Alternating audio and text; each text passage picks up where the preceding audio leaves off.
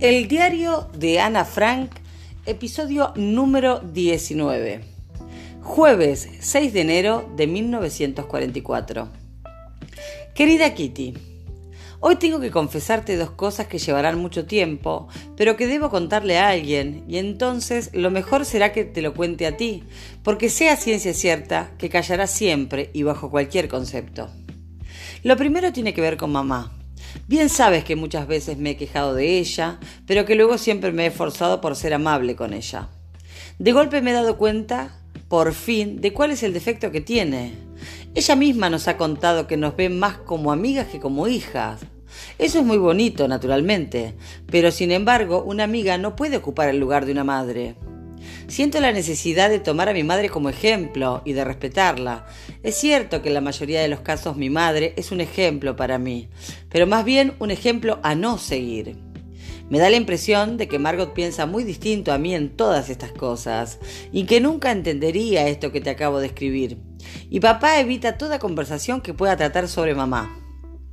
A una madre me la imagino como una mujer que en primer lugar posee mucho tacto, sobre todo con hijos de nuestra edad, y no como Mansa, que cuando lloro, no a causa de algún dolor, sino por otras cosas, se burla de mí. Hay una cosa que podrá parecerte insignificante, pero que nunca le he perdonado. Fue un día en que tenía que ir al dentista. Mamá y Margot me iban a acompañar y les pareció bien que llevara la bicicleta. Cuando habíamos acabado en el dentista y salimos a la calle, Margot y mamá me dijeron sin más ni más que se iban de tiendas a mirar o a comprar algo. Ya no recuerdo exactamente qué.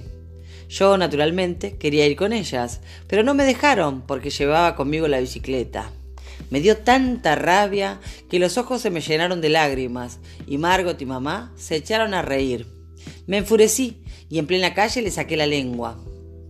Una viejecita que pasaba casualmente nos miró asustadas. Me monté en la bicicleta y me fui a casa, donde estuve llorando un largo rato. Es curioso que de mis innumerables heridas, justo esta vuelva a enardecerme cuando pienso lo enfadada que estaba en ese momento. Lo segundo es algo que me cuesta muchísimo contártelo, porque se trata de mí misma. No soy poderosa, Kitty, pero cuando aquí en casa a menudo se ponen a hablar con todo detalle sobre lo que hacen en el retrete, siento una especie de repulsión en todo mi cuerpo. Resulta que ayer leí un artículo de Sis Heister sobre por qué nos sonrojamos. En ese artículo habla como si estuviera dirigiendo solo a mí, aunque yo no me sonrojo tan fácilmente. Las otras cosas que menciona sí son aplicables a mí. Escribe más o menos que una chica, cuando entra a la pubertad, se vuelve muy callada y empieza a reflexionar acerca de las cosas milagrosas que se producen en su cuerpo. También a mí me está ocurriendo eso, y por eso últimamente me da la impresión de que siento vergüenza frente a Margot, mamá y papá. Sin embargo, Margot, que es mucho más tímida que yo, no siente ninguna vergüenza. Me parece muy milagroso lo que me está pasando, y no solo lo que se puede ver del lado exterior de mi cuerpo, sino también lo que se desarrolla en su interior. Justamente al no tener a nadie con quien hablar de mí misma y sobre todas esas cosas, las converso conmigo misma. Cada vez que me viene la regla, lo que hasta ahora solo ha ocurrido tres veces, me da la sensación de que, a pesar de todo el dolor, el malestar y la sociedad, guardo un dulce secreto. Y por eso, aunque solo me trae molestias y fastidio, en cierto modo me alegra cada vez que llega el momento en que vuelvo a sentir en mí ese secreto. Otra cosa que escribí, Sis Heister, es que a la edad las adolescentes son muy inseguras y empiezan a descubrir que son personas con ideas, pensamientos y costumbres propias. Como yo vine aquí cuando acababa de cumplir los 13 años, empecé a reflexionar sobre mí misma y a descubrir que era una persona por mí misma, mucho antes. A veces, por las noches, siento una terrible necesidad de palparme los pechos y de oír el latido tranquilo y seguro de mi corazón. Inconscientemente, antes de venir aquí, ya había tenido sensaciones similares, porque recuerdo una vez en que me quedé a dormir en casa de Jack y que no podía contarle la curiosidad de conocer su cuerpo que siempre me había ocultado y que nunca había llegado a ver. Le pedí que en señal de nuestra amistad nos tocáramos mutuamente los pechos, ya que se negó. También ocurrió que sentí una terrible necesidad de besarla y lo hice.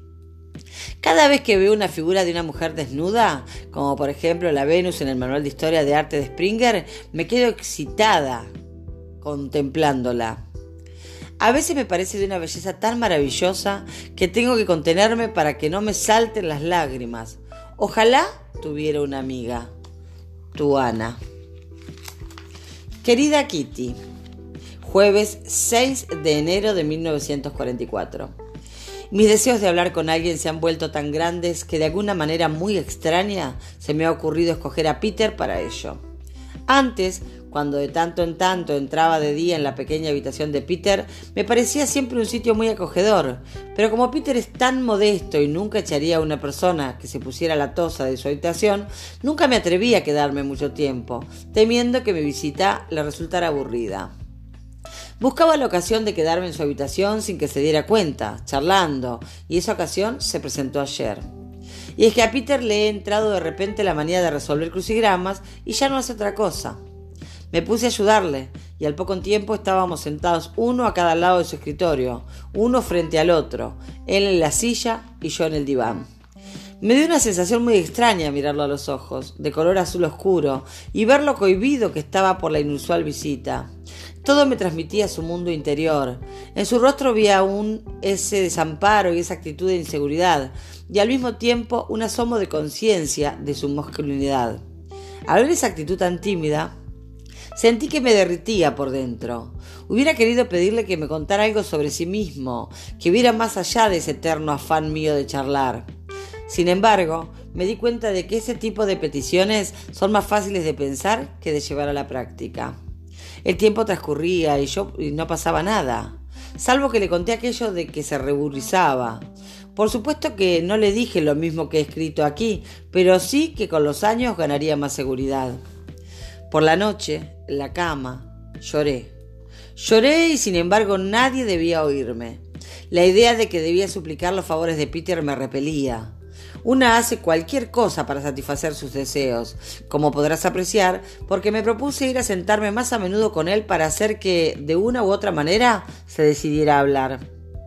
No vayas a creer que estoy enamorada de Peter, nada de eso. Si los Van hubieran tenido una niña en vez de un hijo varón, también habría intentado trabar amistad con ella. Esta mañana me desperté a eso de las 7 menos 5 y en segunda recordé con gran seguridad lo que había soñado. Estaba sentada en una silla y frente a mí estaba sentado Peter, Chief. Estábamos hojeando un libro ilustrado por Mary Voss. Mi sueño era tan nítido que aún recuerdo en parte las ilustraciones, pero aquello no era todo. El sueño seguía. De repente los ojos de Peter se cruzaron con los míos y durante algún tiempo me detuve a mirar esos hermosos ojos de color pardo aterciopelado. Entonces Peter me dijo susurrando, de haberlo sabido, habría ido a tu encuentro mucho antes. Me volví bruscamente porque sentí una emoción demasiado grande. Después sentí una mejilla suave y deliciosa rozando la mía, y todo estuvo tan bien, tan bien. En ese momento me desperté, mientras seguía sintiendo su mejilla contra la mía y sus ojos mirándome en lo más profundo de mi corazón. Tan profundamente que él había podido leer allí dentro cuánto lo había amado y cuánto seguía amándolo. Los ojos se me volvieron a llenar de lágrimas y me sentí muy triste por haberlo perdido, pero al mismo tiempo también contenta, porque sabía con seguridad de que Peter seguía siendo mi elegido. Es curioso que a veces tenga esos sueños tan nítidos. La primera vez fue cuando una noche vi a mi abuela Omi de forma tan clara que pude distinguir perfectamente su piel gruesa y suave como de terciopelo. Luego se me apareció Oma, como si fuera mi ángel de la guarda, y luego Haneli, que me sigue pareciendo el símbolo de la miseria que pasan todos mis amigos y todos los judíos cuando rezo por ella, rezo por todos los judíos y por toda esa pobre gente. Y ahora Peter, mi querido Peter, que nunca antes se me ha parecido tan claramente. No necesito una foto suya, así lo veo bien, muy bien. Tu Ana.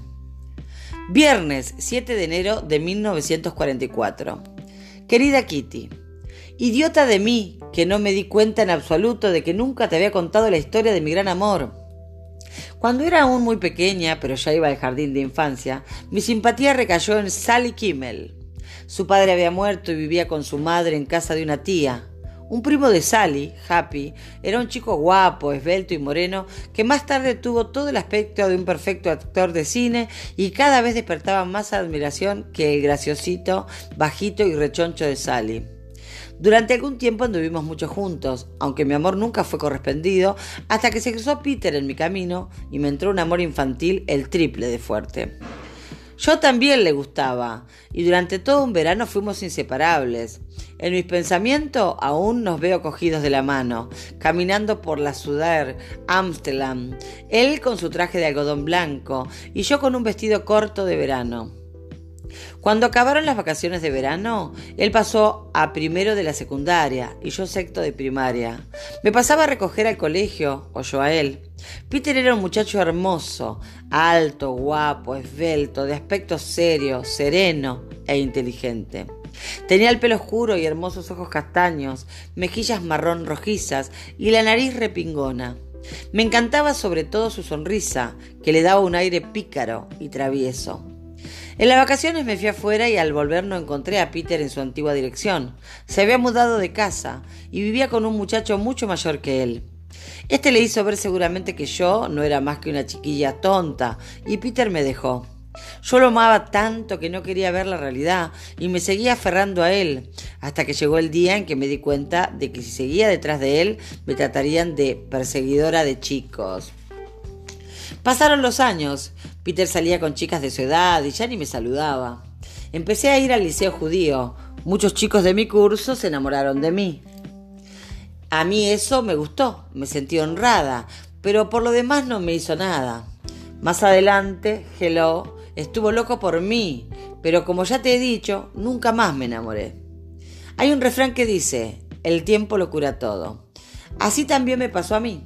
Me imaginaba que había olvidado a Peter y que ya no me gustaba nada, pero su recuerdo seguía tan latente en mí que a veces me confesaba a mí misma que estaba celosa de las otras chicas y que por eso él ya no me gustaba. Esta mañana comprendí que nada en mí ha cambiado, al contrario, mientras iba creciendo y madurando, también mi amor crecía en mí.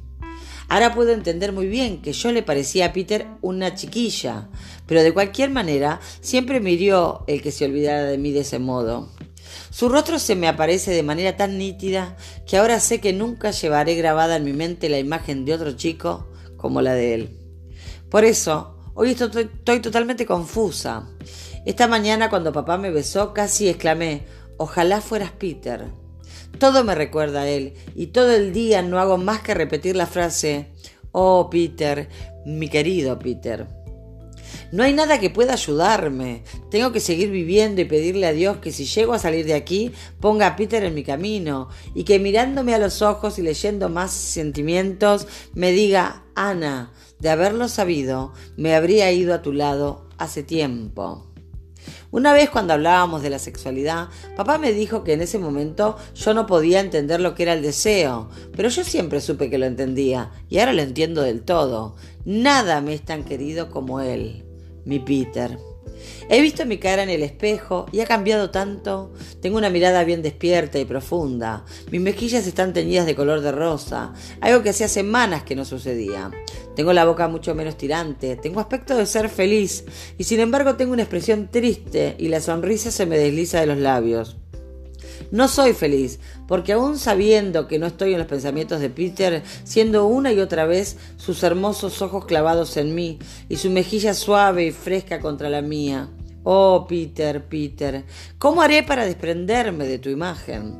A tu lado, ¿no son todos los demás un mísero sucedáneo? Te amo, te quiero con un amor tan grande que era ya imposible que siguiera creciendo en mi corazón. Y en cambio debía saltar a la superficie y revelarse repentinamente en toda su magnitud. Hace una semana, hace un día, si me hubieras preguntado cuál de mis amigos elegiría para casarme, te habría contestado que a Sally, porque a su lado todo es paz, seguridad y armonía. Pero ahora te diría que a Peter, porque a él lo amo con toda mi alma y a él me entrego con todo mi corazón. Pero solo hay una cosa, no quiero que me toque más que la cara.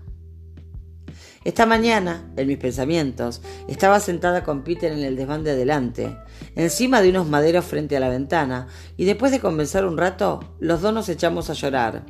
Y luego sentí su boca y su deliciosa mejilla. Oh, Peter, ven conmigo, piensa en mí, mi propio y querido Peter.